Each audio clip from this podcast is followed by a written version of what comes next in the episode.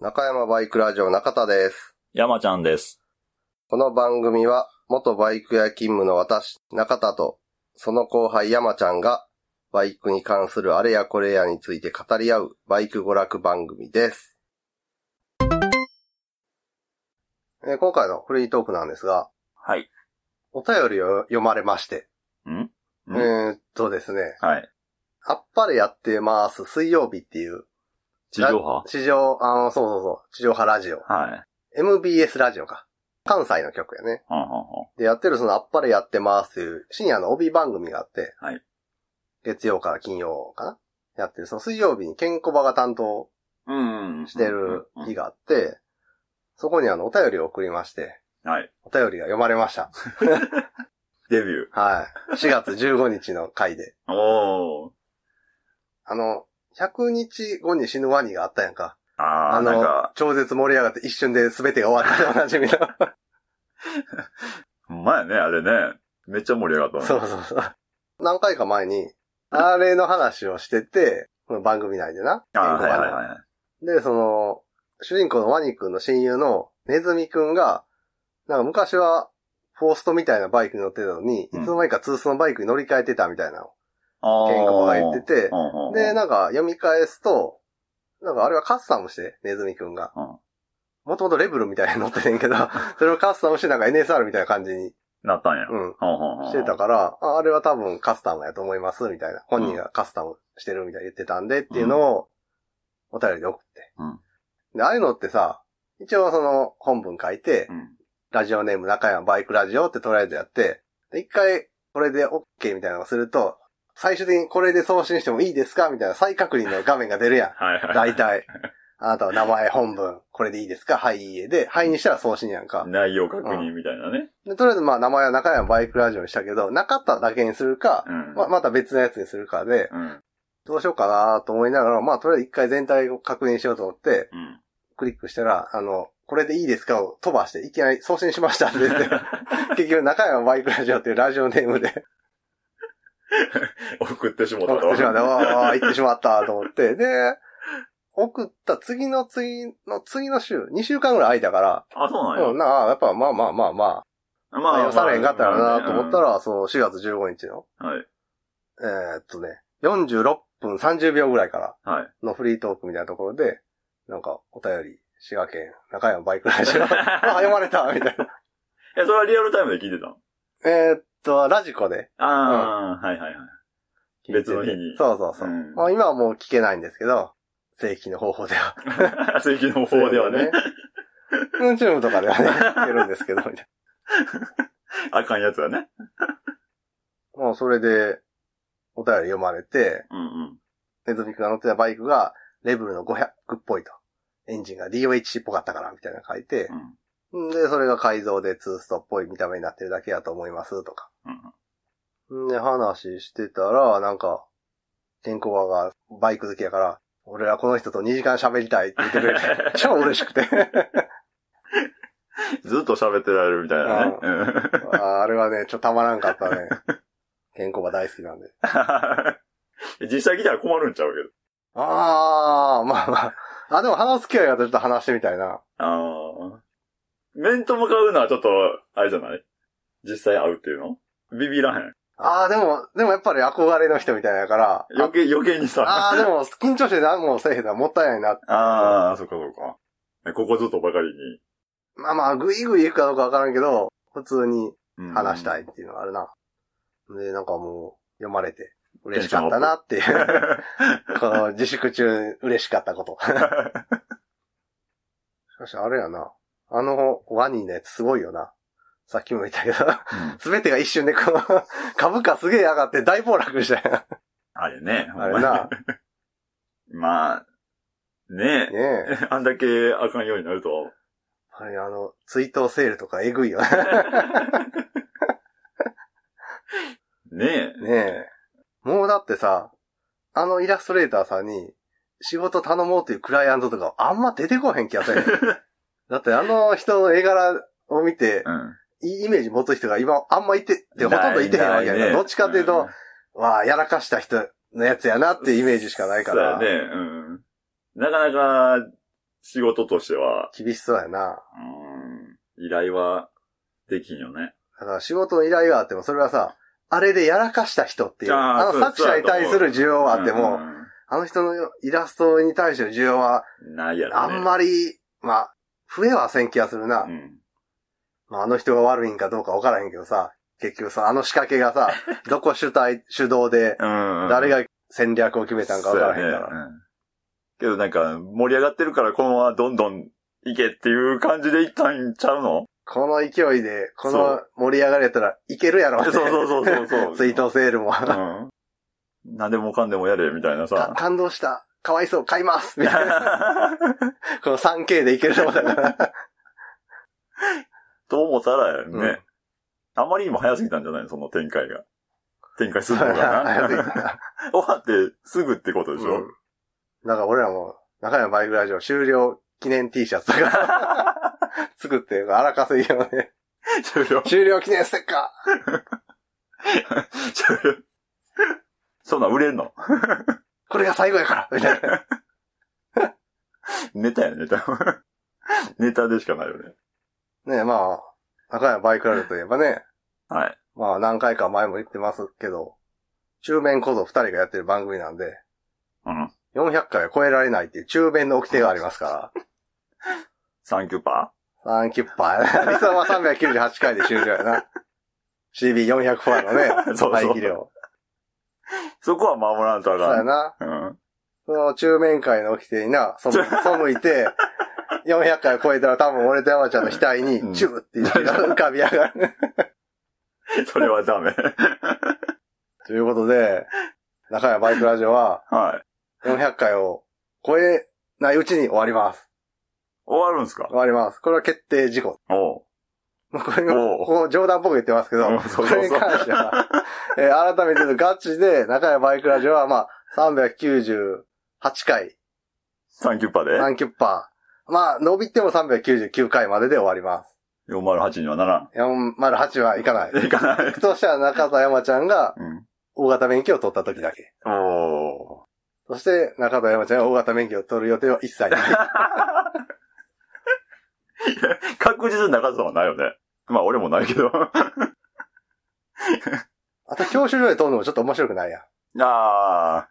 まあまあな。うんまあ確かに。どうせならってやつ。どうせならね、限定会場に挑んでとかいう方がな、 面白いし。ネタ的には ね。だってもう250のバイクでもビッグバイクの勢いやんか。ミニバイクレースで右往左往してるわけやから さいや、それはちょっと違う違よ。乗り方の問題やと思というわけで、う。うん。えー中山バイクラジオ今、収録時の最新回が352回はい。なんで、まあまいや、あと40回ぐらいあ、46回。はい。 3キュッパーで終わろうと思ったら。はい。 40、あと46回で終わります。おう。おう。で、えっ、と、だいたい、まあ、1年間50週ぐらいうんうんうんうん。なんで、まあこのまま行くと、1年後にはもう終わってる感じになるんですけ ど、一応ね、あの、GT61 とか、あの、僕らがやってる、協定風スクーターレース。はい。あれの前後なんかは、その告知会とかう、んうん。感想お便り会で、通常会が結構間が空くんで、あ実ー質年間35回ぐらいペースだよね。うんうん。あ、まあの、その、スそうそうペシャル会とこう覗かく。と。うんうん。なんで、まあまあ、多分、来年、2020、 1? 一年の夏前後かな予定。ぐらいが、中山バイクラジオ最終回の予定です。はい。はい。あらら。はい。ということで、ガチでね。ガチで終わる。ガチで、はガいチで終わると一いう。年今日で終わりますんで。サンキュッパで。は。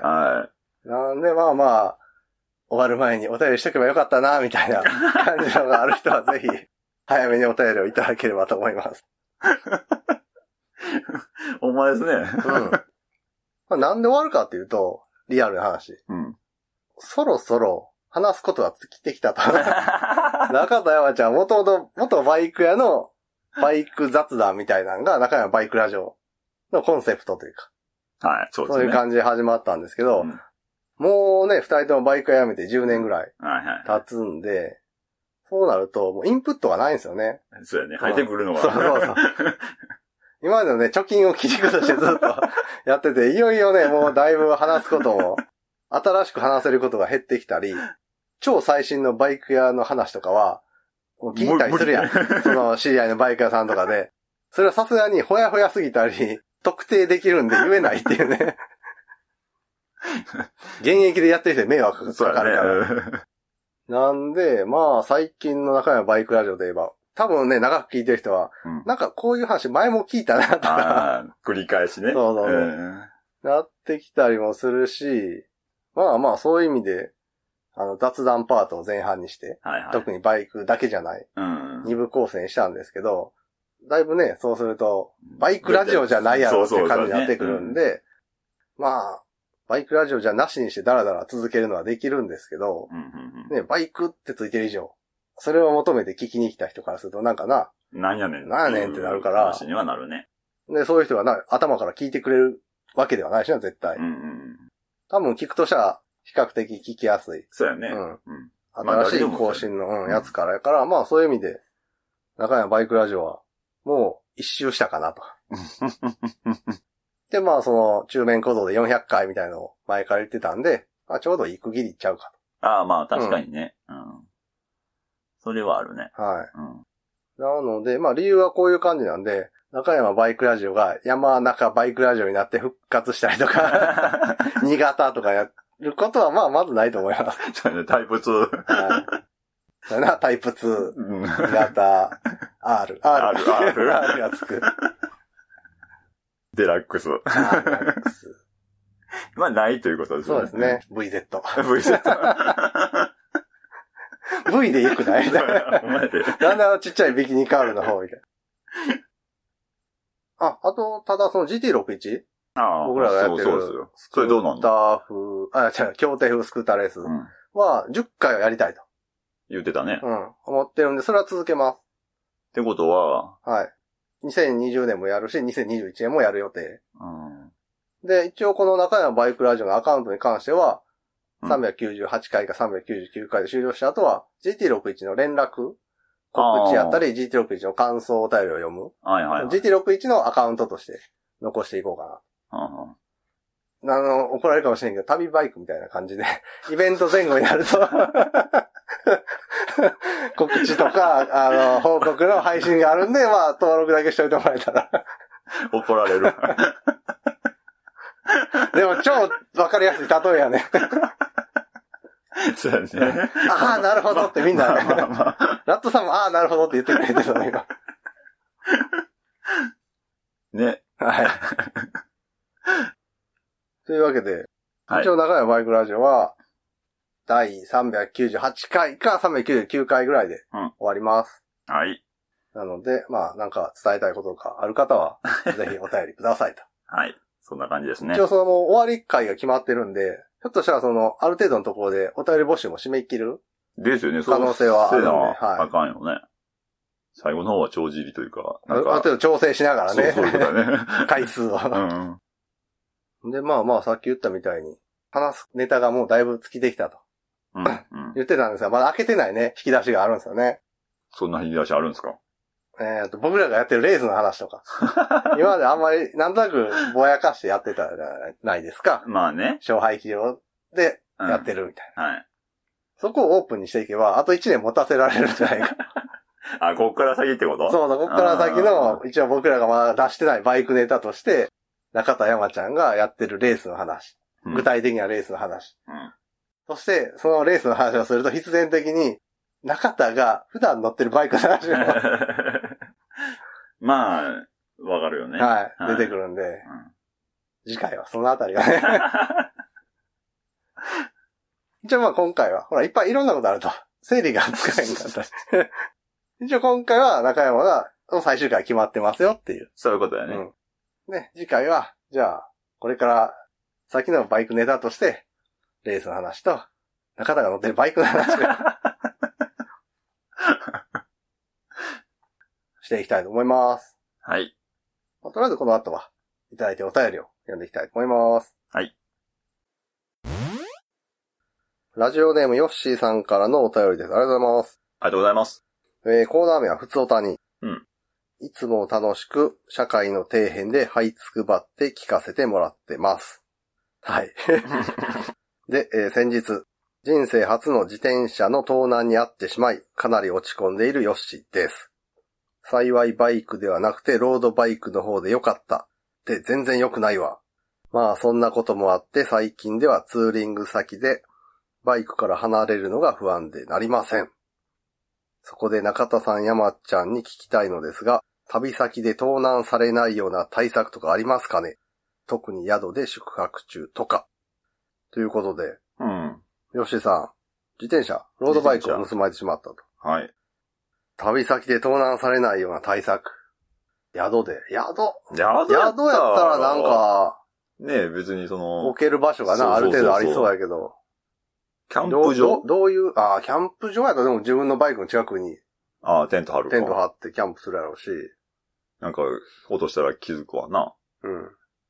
まあ、用出たら知らんけど。うん。で、ビジネスホテルとかは、駐輪場うん、やろうね。駐車場あるもんな、ホテうんル、旅館とか。ここに飛べてねえって言われるやろうし。まあ確かにそういうところのセキュリティがどうなんかわからへんけど、でも基本的には人がいる建物やんか。うん。常にフロントとかやったら。うんうん。やし、そこら辺はなんかな、ちゃんと管理してくれそうな。感じはするけどね。うん。まあ、自転車とバイクかああ、じ、ああ、まあな、ひょっとしたら自転車やったらそういうのが狙ってる人がいんのかな。もしれんそね。の、滋賀やったら琵琶湖一周とか、うん。そうい。う、もう、自転車のツーリングスポットみたいになって、ここに泊まるのが定番とかやったら、うん。そう、まあ、ここに来てるっていうのは分かればな、そそれを狙ってる人からすると、うん。網を買っとけるというか、うん。待ち伏せできるスポットになるしな。そうやね。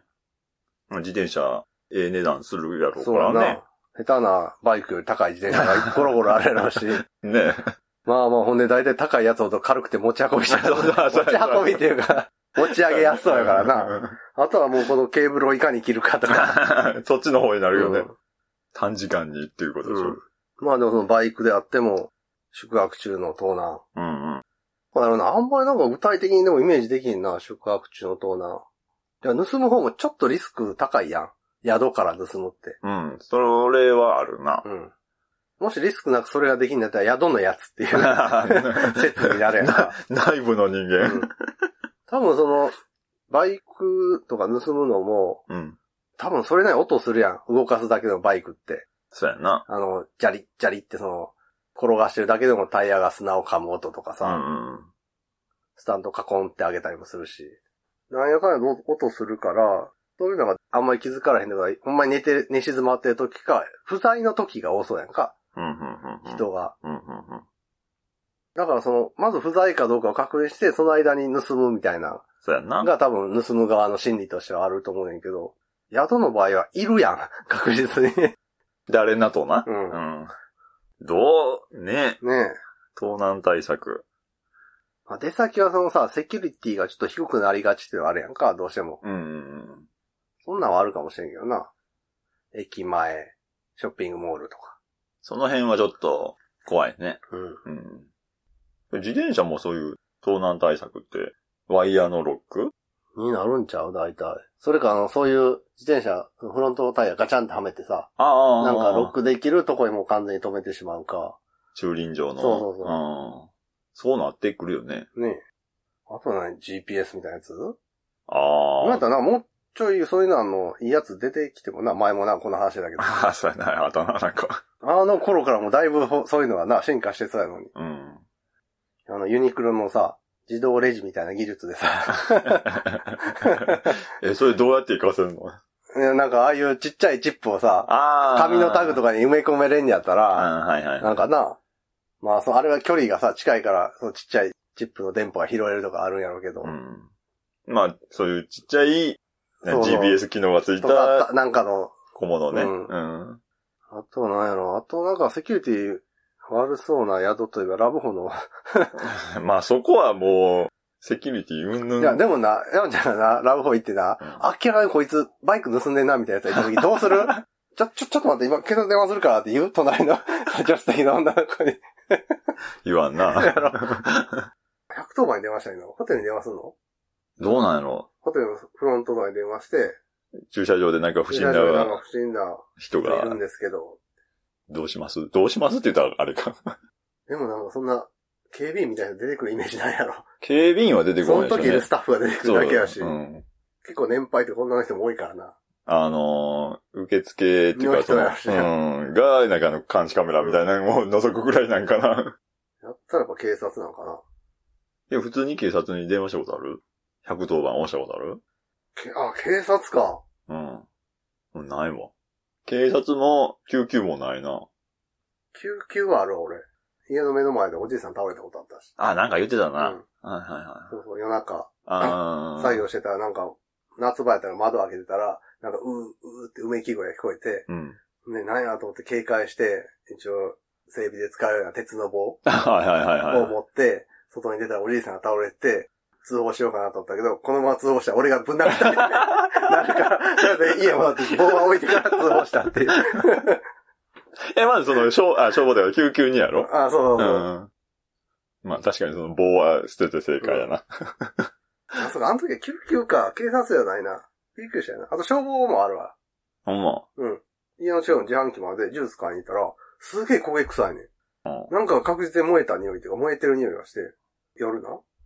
なんか燃えてんのかなと思って、ちょっとその辺うろうろしたけど、なんもなくて、うんでも家戻ってきて、あれは明らかになんか変やぞっていうのがあったから、一応念のため、消防電話して、うん。こうこうこうでなんか燃えたような匂いがして出るたんですけど、って言ったら、じゃあ一応見ますんで、ちょっとそこまで来てもらっていいですかってうん。消防の人来てね、確かになんか、なんか燃えてますね、みたいな感じで、しばらく消防の人が。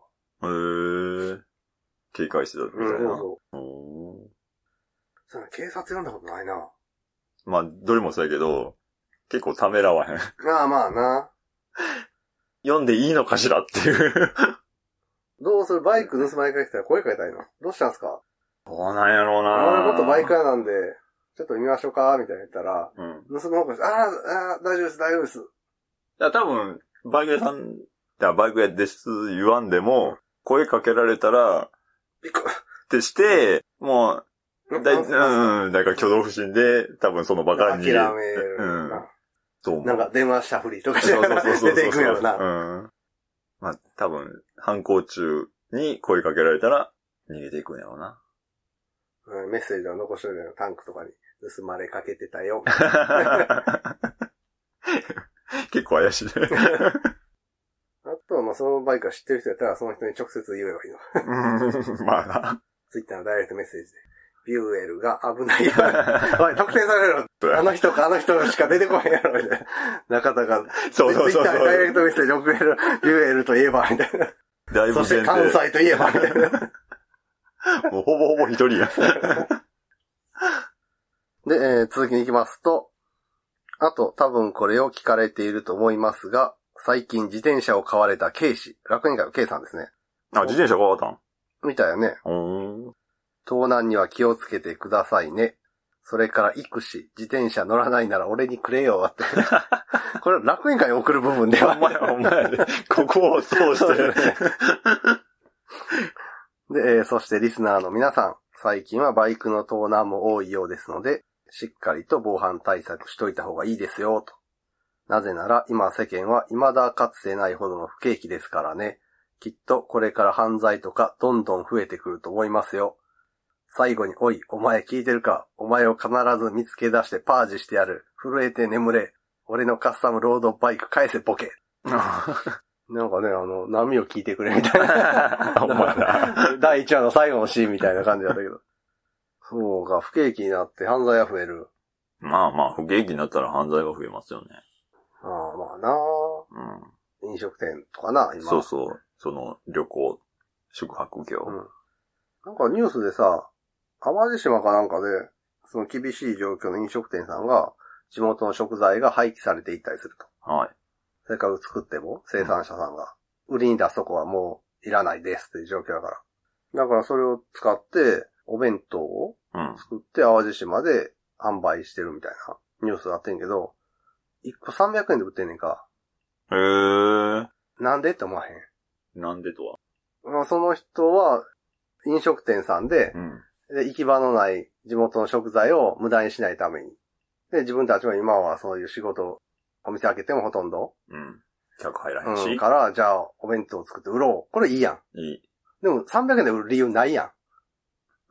たとえその行き場がない さ、処分するしかない食材であっても、食材自体の価値はさ、うんちゃんとあるわけやから、うんちゃんとした値段で売りゃ良くないそしたあらのー生産者もあんたたちもきっちり 綺麗に回るのに、なんでそこで安くすんのみたいな。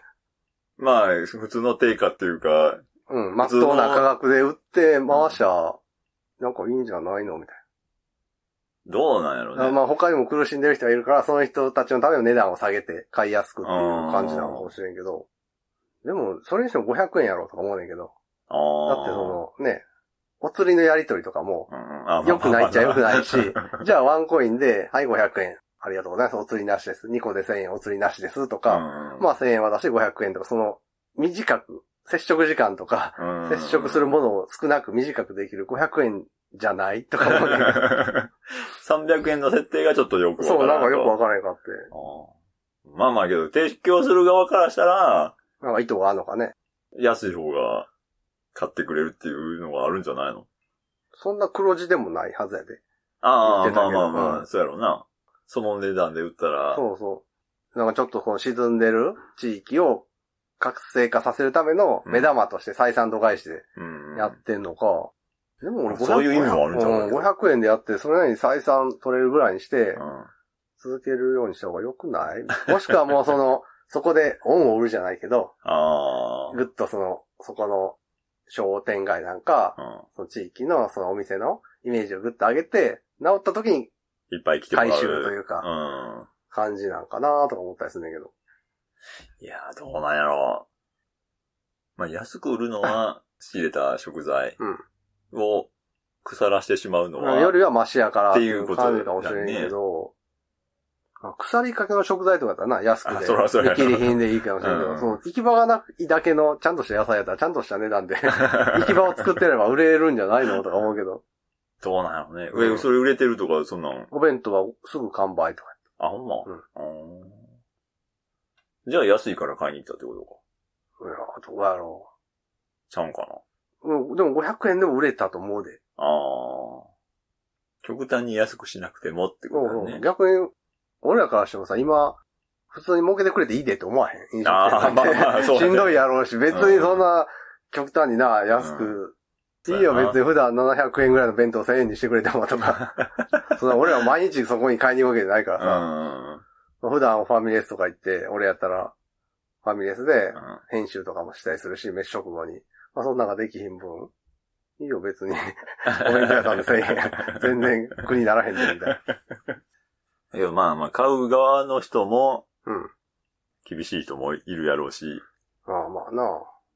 ていうことを考えたら、やっぱ設定は低い方がいいんじゃないの まあまあ。ああ、それはなんか俺、イベントやと思う。明らかにその価格設定は。イベントすぎると思うわ。うんまあまあ、極端に安すぎるっていうのは、逆にそれ、イベント的にそれやられると普通に弁当売ってる人が厳しくもなるしな。うん、そうやな。なんかそこはある程度、うん。相普通場を。の、うん、相場から外れへんようにしといた方が、みんなの、自分たちも含めみんなのためちゃうんかなってか思いながらニュース見て た。バイク盗まれるのかな、今後。どうなんやろバイク盗、うでもバイク手ば放す人は多そうやな、今。うーん。例えばバイクなんかさ、特に、贅沢品やん。まあ趣味仕。事で、うん、乗ってる人以外は。そうだね。うん。んで、特に危なかったりするから、なんかあったら一番最初に手放せって言われる感じもするやん。家族とかいたりする余計。そうやな。車はな、家族で使うから手放せんけど、今こういう状況になって収入がだいぶ減るって分かったら、まあ、じゃあこのバイクって何十万かじゃ何年から、そうやなとりあえず1ヶ月一2ヶ回手月放して、まあまあ。あ復活したらまた買い直すかとか、俺はその話は出てくると思うね。特にな、そんなに、けど今はそんな乗ってないとかあったら、特 にねう。ん。だから、この後は E バイクがいっぱい入ってきて乗れるかもとか言ったら岡村さんみたいな俺も。ちょ炎上。ごめんって言わなあかんで。いや、山ちゃん、ええでって言って。こういうのはね、ちっちゃい方の役目なんでね、みたいな。というわけで、ヨッシーさんからのお便りでした。ありがとうございます。ありがとうございます。えー、ヨッシーさんから引き続きいはただいてますので、えー、2通目。えー、ラジオネームヨッシーさん。で、えー、給付金10万円の使い道を教えてくださいっていうのが、最近のうんミニテーマというか、新たにはい、うん募集テーマで、で、10万円の使い道は盗まれたので、ロードバイクを買い直すと。 そうですね、そうでしょうね、みたいな。そうやんね。はうい。ん10万円ぐらいってどれぐらいのもんなんやろな、ロードバイクの。ええー、どうなのね。な入門ぐらいなんあー、はんはんはんはん。一応これぐらいは、みた いな。そうじゃないの ?10 万ってなんか、イメージやで。で、なんか、20万円台が、うんおっていう感じの。っあーていうイメージないそれ、それぐらいな感じあるよな。 ねえなんか、10万円ぐらいになっちゃったら。で、コーナー名、ふつおたに。いつも楽しく聞かせてもらってます。あざっす。はい。で、早速本題に入らせてもらいますが、先日バイクの洗車をしていてふと思ったのですが、自分の洗車方法は正しいのだろうかなってね。まあ洗車のやり方は人それぞれだと思うのですが、中山さんはどのように洗車されているのでしょうかね。えー主にリア足回り、チェーン周辺やスイングアームやリアフェンダーなどにこびりついた油汚れ、キャリッパーやディスク周辺のブレーキダスト、タイヤ汚れ、エンジンやマフラーの汚れ、サビ、フロントフォークのインナーチューブ。それからメーター周りは直接水をかけて洗剤で洗ってもいいのか。ねえ、主にって言ってますけど、ほぼ全部ですね、これ。そうですね、どのように。前もなんかちょっと話したよ。や山ちゃんどっから洗うんやったっけ俺はフロント足、ああ。ホイホイールってだいうからの。俺もフロント足多いな。うん。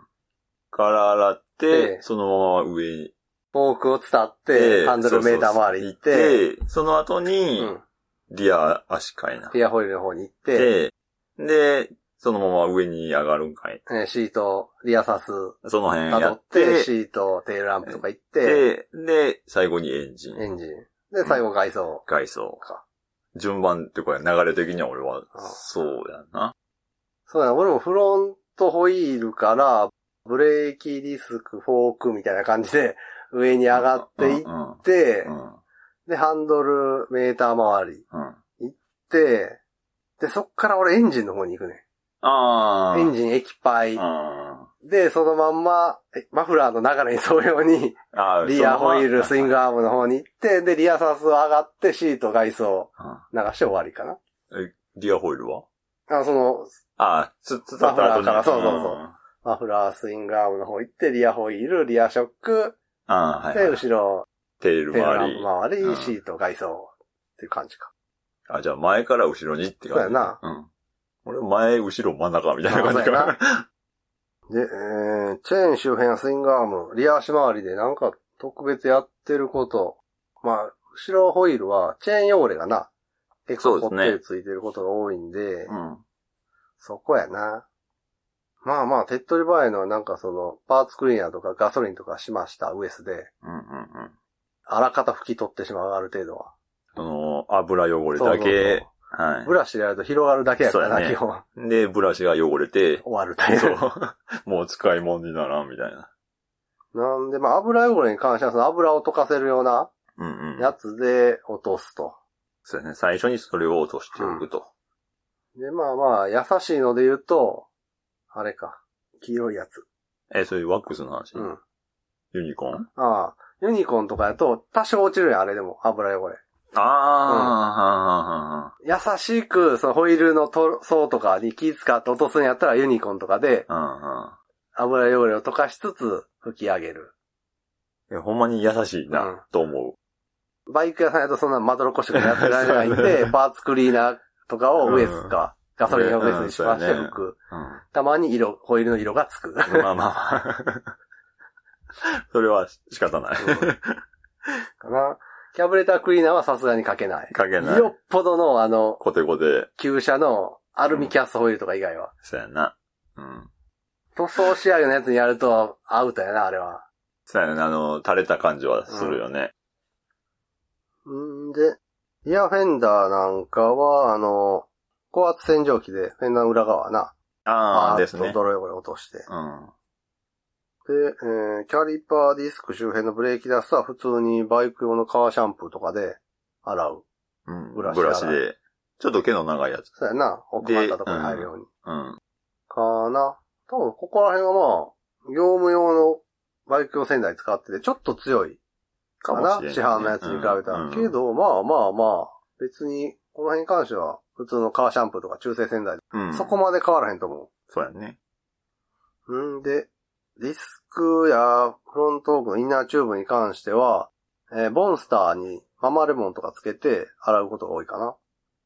うーん。大体ボンスターか。うんまあ。ボンスターも力入れるとやっぱりメッキに傷つくんで、そうやね。なるべく優しそのママレモンとかで泡立ててうん滑らすように。そうやね。うん。そこまで押し付けんと。で、えーメーター周りは直接水かけて洗剤で洗ってもいいのか。これは結構普通に水かけますね。うん、かけてたうね。ん。まあ雨降ってもかかるしな、ぐらい。うん。ただ、まあ曇るやつは曇るよな、メーターの中。そうやな曇るやつは曇るな。なあ。あんまり下側から水かけん方がいいよな、メーター周りは。あの思ってるほど密閉されてんからな、あれ。まあまあ、入りまではせえへんよね、水が。下からかけても。うん。一応はな、メーター本体内には水が入らへんようにさ、ゴムのキャップとかうん。 出してあったりするけど、曇るやつは、メーターのインナー割れてる可能性があるね。 まあまあ気になるようだったらあんまり水かけない方が。そうバやね。イク屋さんなんかでは水かけてたっていうのは、そのあの辺を目に入るとこなんで、あっこ綺麗にすると見栄えがいいねんな、メーター周りとうんかハンドル周りは。うん。なんで結構しっかり洗車しとくべき。まあ、売るんやったらね。商品として見るとあっこは綺麗でだいぶ見た目が違うから、そこはちゃんとやってまし うん。ネギタイは特にそうやた。な。うん。で、続いて洗車後のコーティングについて。私は主にプレクサスやシュアラスターのゼロウォーターフィニッシュとかいうスプレータイプのものを使っているのですが、カウル以外にエンジンやマフラー、ブレーキ周りやその他に使用してもいいのでしょうかね、と。あー、えーと、まあ、コーティング剤、スプレー式の。まあ、基本が合いそうですね、あれは。そうやんな。うん。エンジンやマフラー、エンジンやマフラなんかマフラーはダメっー。ぽくマないフ。ラーはそうやな。あんだけ高温になったら。うん。バイク屋さん的にはマフラーを、のメッキというか、うん表面をコーティング剤で保護しようっていう考えはないな。なかったよねあ。っこはもうやられる場所として認識してるよな、バイク屋さんは。うん高熱で。まあ変色は当たり前っていうね。だからもうその都度、ボンスターで磨くみたいな。そうやな。特にあっこは、その、熱もそうやし、汚れもつくねんな。フロントホイールの巻き上げの。そうやね、汚れ。 うん。だから結局、最初にボンスターで磨きますからね、 みたいな。コーティングという意味では何もしないよしね。ない。ね、マフラーに関しては。うエンジンか、エンジン。ん。エンジンも熱持つからな。そうやな。まあまあ、耐熱性のあるうん。コーティング剤とかもあるんやろうけど。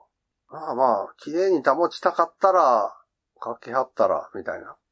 バイカーなんであんまかけへんね。かけへんね。てか、あの、エンジンとかはね、ピカピカツヤツヤしてると、オイル漏れみたいに見えんねんな。ああ、そ特れにはああの、の、クロート層エンジンなんかは。うそういうのを嫌って、あんまり、バイク屋であの辺にワックス系のをかけたりはしないですん。ね。そうだよね。オイル漏れごまかし、もしくはオイル漏れみたいに見え るんで。はい、なんかバイク屋さん的には、全部ツヤツヤピカピカが綺麗っていう価値観じゃなくて、ツヤのある部品はツヤがないとあかんけど、ツヤがない部品にツヤをつけるのはかえって良くないっていうか、うん。なんか、そううん。なんかね。うん、それはやらしいというか、うん。やりすぎになって、うさんくさく見えてしまうんで、だそかうやね。らそこら辺はバイク屋さん目線で言うと、やるとこやらへんとこはきっちり分けるというか、うん。そうやね。まあ商品としての仕上げ方とな、ユーザーさんの仕上げ方はちょっと違うからな。で、えー、あとおすすめ洗車用品や何かしらアドバイスがあればぜひ。それから洗車に限らず作業全体に言えることですがよく腰を痛めがちです。何か対策とかありますかと。確か洗車方法については一度話されていると思いますが、改めて語ってもらえないでしょうかよろしくお願いしますと。うーん、おすすめ洗車用品。まあ、バイク屋さんみんな大好き、ボンスタうん。まあ、ボンスターー。は、楽園会さんでもちょっとこういう感じの話にあなあってるそうけやど。ね。うん。もう、なんちゅうの、傷つき覚悟でな、落とさなあかんようなサビに関しては、ステンレスタワーしか。ああ、そうかそうかそうか。あと、なんかあるかなこれないと。まあ、短い毛足の短いブラシと長いブラシ。そうやね。両方やね。細いやつの方がいいよね。そうやな。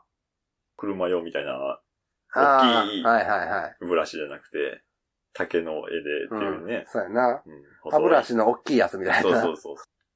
あとなんかいるかなおすすめ洗車用品。まあ、バイク屋さんの時は、まあ、あの、エアダスターとか。 ね、吹き上げの前に水切るのに、バーっ て。いや、それは個人では無理でしょ。あ個人でやるやつは、あの、ブロワーっていうあやつかな。あ。うん。あれは、グッドスピードのルイさんもはい、かなり楽になるからおすすめって言ってあったよ。個人レベルで言うと、あの、コンセントにつないで使えるブロワー、風を吹き出す、掃除機の逆版みたいな。はいはい。あれで水切りすると吹き上げだいぶ楽。水垢うんかああ、そうだ、つきにくくなるしうん。な。あとなんやろな。おすすめ洗車用品。あ、俺、あれか、粘土か。鉄粉取り粘土。ああ。洗っても、なんか、ワックスかけても、タンクとかカサカサするやつ。うんうん。まあ、大体鉄粉刺さってるんで、うんうん。鉄粉取り粘土でお湯につけてうん柔らかくして、それで水かけながら塗装表面撫でたりして、うん。粘土で鉄粉取ると、その後ワックスかけたらだいぶ滑らかになえーる。あの、カサカサした感じは出えへんから。はいはいはいはい。おすすめ洗車用品。まあ、洗剤は何でもって言ったらあれやけど、そんなに違いはないでしょ。まあまあな、その、普通のカーシャンプーとか中性洗剤に関しては、まあ別にあるやつでいいよ、ね。そうそうそう。あとは気ぃつけなあかんな特殊なやつは、アルミとか、特定の金属にシミを作ったりする。ああ。ななんか酸とかアルカリがきついやつ。はいはいはい。まあ、そそれれなんかそのは、成分表は軽く確認しといた方がいいかもしれんな。そうやな。あの、鉄粉取りのな、紫の、あ鉄粉に反応して紫にこう溶かす、あ。うんうんうん。多分鉄粉取りクリーナーみたいな感じで市販もされたりするけど、あれブレーキディスクにつくとな、ブレーキディスク茶色に編集するもん な。同性のディスクかなみたいな感じの色になるし。変な色になるもうんな。ん。あとなんかいるかな自分家でやったりするけどどうしてる自分家で洗車ってほぼしてへん。まあな、バイク屋行ってそうそうそうそうそう。 洗車機使わせてもらえるからな。俺は家でやるときは服ピカで済ますことが多いかな。もうめんどくさいか外装ら。うん。例えば俺みたいな、あんまり乗らへんタイプうん。の場合、バイクの汚れって大体が保管中の埃汚れやったりするねん。ああー、はいはいはうい。ん。そういうのに関してはいちいち水かけんのもあれやから、もう服ピカで、埃取りつつ、ああ、マはッいクスはかい。かったらちょうどいいやぐらい俺もバンバンはそっちの感じやな。の。うん、うん、ほぼほぼ乗らへんから、まあ乗ってもちょっと通勤するぐらいとか。うん。うん。やから、まあ汚いのはもう承知やんか。もともと汚いっていうね。まあ ね。だいぶ古いバイクやから。で、まあ外装を、あの、花坂 G とか、うん。オートグリムとか、うん。ああいうやつで、着上げるああ。ぐらいで、SR に関しては、スポークをたまにボンスターで、 ああ、はいはいはい。ちょっと磨くぐらいで、あっちも洗車してへんな。そうですね。おすすめ洗車用品は、ホイールを洗う時に使えるジャッキ的なものです。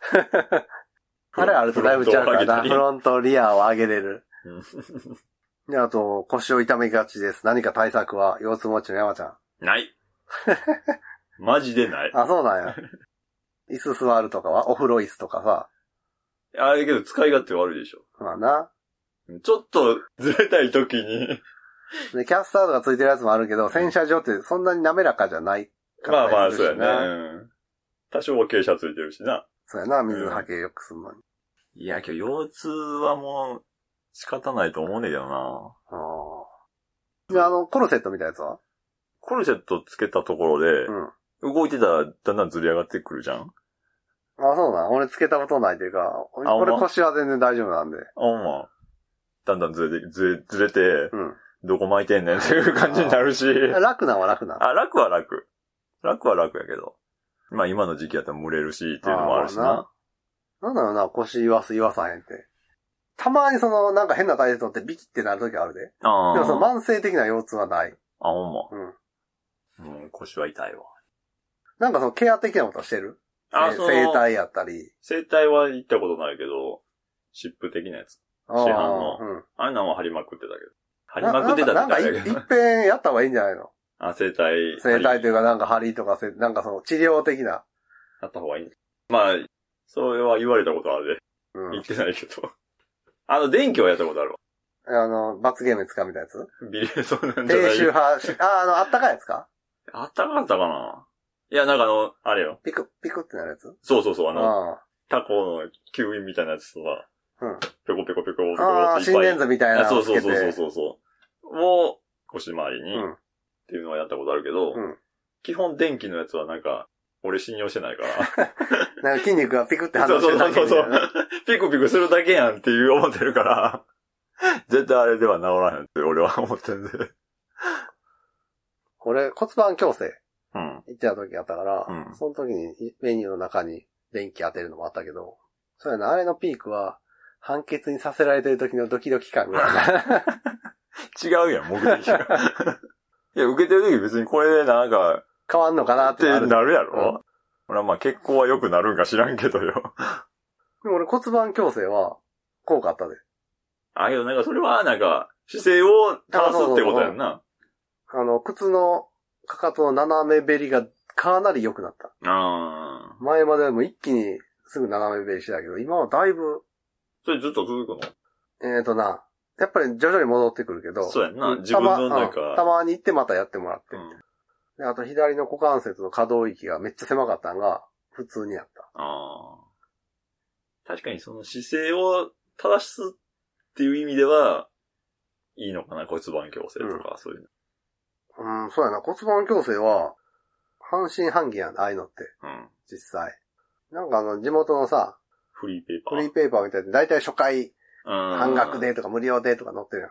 なんかああいうキャンペーンで一回行ったのかなああ。ほんで行って、靴のその斜めの吸ってる感じがなくなったから、あ、これ、ででもやっぱしばらくすると治んねんか、5日3日経つと。あ、これでも続けていったら、これがだいぶマシなのかなと思って、これで靴が長持ちするんやったらありかなと思って、10回分の契約みたいなのして、うん。おんで、何ヶ月や何ヶ月か、週2回通って、ー週2回。確か一週1回か週2回、ああああ。ガッチャンガッチャンってあの稼働するベッドの上で骨盤矯正したら、え、先生が押してくるとかじゃないのあ、そうそう、おそうやおなあそのベッドに寝て、押すとガチャンってこう沈むベッドかんねんか、うん。その上でガチャンガチャンって。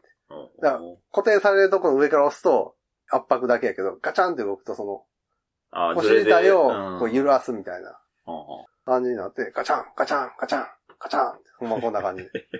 サイボーグみたいなやった 今なんか変なプレイみたい。それを一通りやった後はもうだいぶ楽やったな。ああ、はい。左足動かしていたっていうのなくなったし。かかとに変に体重乗ってたんがだいぶ緩和されたし。うん。だいぶなんかバランスが整ってきたってことやろうね。まあ、し、あ施術直後、10回受けた後が100とすると、今多分70ぐらいで落ち着いてる感じ。うん。あ日常を過ごしあ。てへる。え。前までは多分50ぐらいやったのが70ぐらいで落ち着いてるって感じがする。え、もう継続的にいってへんやろもう行ってへん。うん年に数回ぐらいちゃう。まあ、メンテナンスみたいな感じだね。今大変やと思うけどな、あの業界も。まあまあ、あの業界もしんどいやろううな。直に触るもんな。ん。なので、えー腰痛に関しては中田はわから ない。山ちゃんは、諦 めろ。あひどいいや、もう諦めろとしか。な逆に教えてあみな、たい何してるときが一番痛いの腰に来るとき。ええまあ、中腰は、だいたい中おお腰。重い感じになる。いや、重くはないな。もうピキ、ああ、ピキなんや。ピキの方は、ああ、きついな、それ。きつい時はな。ううん。俺はもう、腰は大事に。ん。だそうです。 骨盤矯正は、まあ、腰痛に効くかどうかわからんけど、俺はああいう中で、受けた中では一番うん効果があったんで、よかったら。まあ、姿勢が悪いから腰も痛くなるっていうのもあるかもしれんからな。あと、チネイザンっていう超もみしてる。知らない。 何それ。どっからそういうし、 大腸を、こうそ、大腸、小腸を外からうん揉んで、うん腸の活動を活発化させるっていう、美魔女がやってそうなやつ、受けたことなんだけ ど、はあの、腸の活動をい。活発にしたところで、うん姿勢とかこっいや、姿勢は関係ないよ。あ、関係ないやろ。すげえ屁が出るって。そういうことやんな。トイレに行きたくなるってことでしょうん、まあ、すぐ、そのトイレ行きたくなるっていうか、うん、そうやな。なんかえその、中身が綺麗になるわけじゃないやろ。通りが良くなる感じかてな。だことだかなら屁がすぐうん。チャージされる感じ。便秘が解消するってことでしそょの次の日ぐらいはすごかった。屁へえが。ー。歩くたびにブッブブッブみたいな、うん。大げさに言うと、 そんな感じ。活性がされてた。というわけで、吉井さん、ちょっと役に立てなかったんです が、腰痛に関しては。ごめんなはい。お便りありがとうございます。はい。続きまして、もう一つ、吉井さんから。えー、コーナー名はその他に。で、えーいつも楽しく聞かせてもらっておりました。あら。過去形はい。で、緊急事態が起きましてね、点点点。世間のコロナショックのせいで仕事が減り、まさかの部署移動という、ある意味死の宣告を受けましてね。中身のないクソつまらない人間どもと仕事をしなければならないことになりました。なんだこれ、この、ど、独々しい一文。 ほんまやな。ちょっと怖 いで。ねえ、病んでますね。ネットラジオジャーナリストとしての活動ができなくなりましたわ。でもバイク系ポッドキャストだけは最低限聞くようにしますので安心してください。それにしては毎日が退屈すぎて死にたくなりますわ。ほな ね。終わり方。なんなんすよ。前まで吉井さん、あの、仕事中に聞けた。ポあッドキャスト聞っけたみたいな言ってあったから、それが聞けへん環境になったんかな。ていうことかな、うん。んで、仕事がちょっとおもんないな、っていうことでしょ、うん。ね、バイク系ポッドキャスト。まあでも、俺もそんなに、まあバイク系ポッドキャストは一通り聞いてはいる以外うん。で聞いてるのってなんかある前もちょっと話したり。いや、俺はほとんど聞いてないな。定期的にとかやろうないん。姉をバチェラーに応募させる話は聞いてへんの。言うて、言 うてたけど、聞いてない。新平さんとゾノさんは聞いてくれはって。おおむね好評やったね。あ、姉ね。バチェ。 略してんねや。そうそう、姉バチェで通じるからも う。というわけで、ヨッシーさんからの、ちょっと聞けなくなりそうという。うん。だけど、バイク系は聞く。ああ、そうやな。うんうん。まあ、中山バイクラジオ、来年には。というわけで、吉井さん、お便りありがとうございます。はい。ありがとうございます。今回はここまで。ラジオに関する画像等をブログに載せています。ブログは中山バイクラジオで検索。中山バイクラジオでは皆様からのお便りを募集しています。お便りはブログのお便り投稿フォームよりお気お気軽にお寄せください。次回もお楽しみに。に。